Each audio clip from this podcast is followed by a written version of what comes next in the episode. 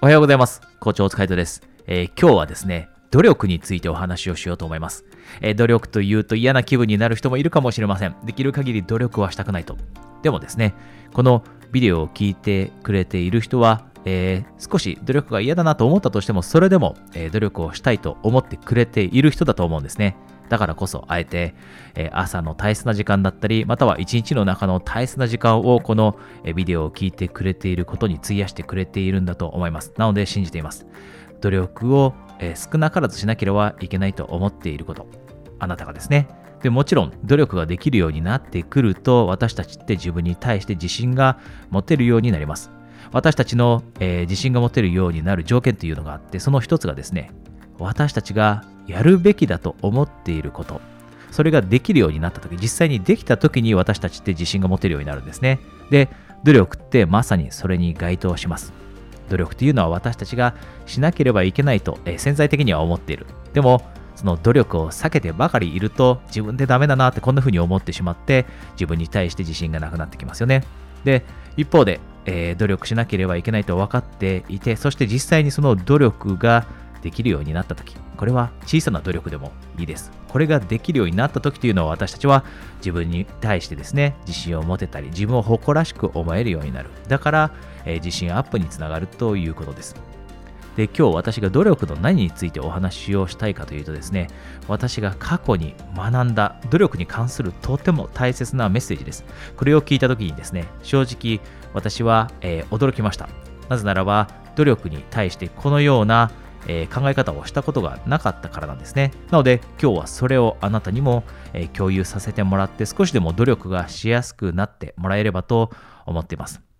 で、私がですね、実際に、えー、過去に努力をしたいなと思ってできない時に、え聞いたメッセージ、え学んだメッセージはですね、努力をしている時にも楽しむということ。努力をしながらも楽しむということ。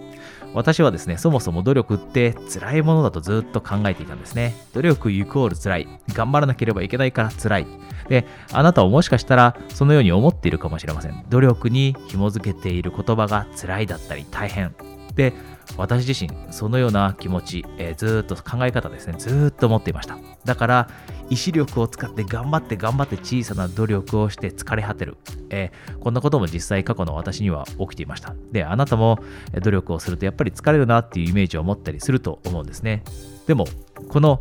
私が学んだメッセージ、努力をしながらも楽しむというこの考え方が持てるようになった時全然努力に、えー、対してですねの私の姿勢っていうのが変わってきたんですね。努力を楽しんでいいんだと。でじゃあ実際に努力ってどのように楽しめばいいのでしょうかっていうのが疑問になってくると思います。疑問として湧いてくると思います。どうすればいいの？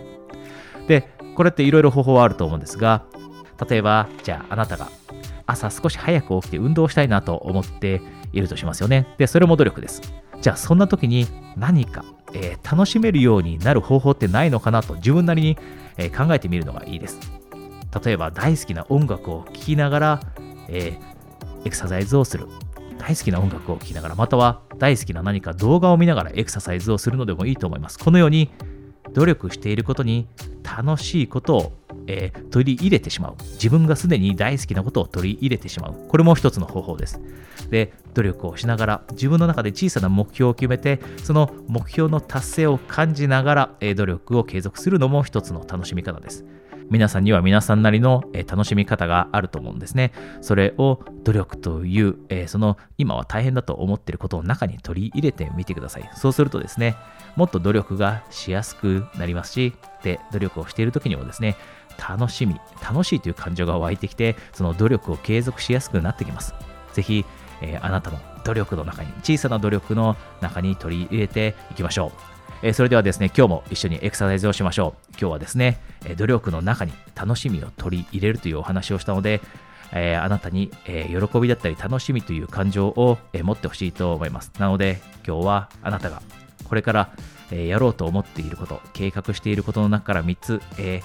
楽しみにしていること、または楽しみにできることを具体的に思い浮かべてください。どんなに小さなことでもいいです。あなたが大好きな、えー、作家さんの本を読んでいることかもしれませんし、大好きなテレビ番組を見ることかもしれません。大好きな映画を見ることかもしれません。または、えー、友達と予定がある人もいるかもしれません。好きな人と会うという予定がある人もいるかもしれません。そのような、えー、予定、すでにですね、今あなたがあたかも経験しているかのように具体的に何を感じているのか、何を見ているのか、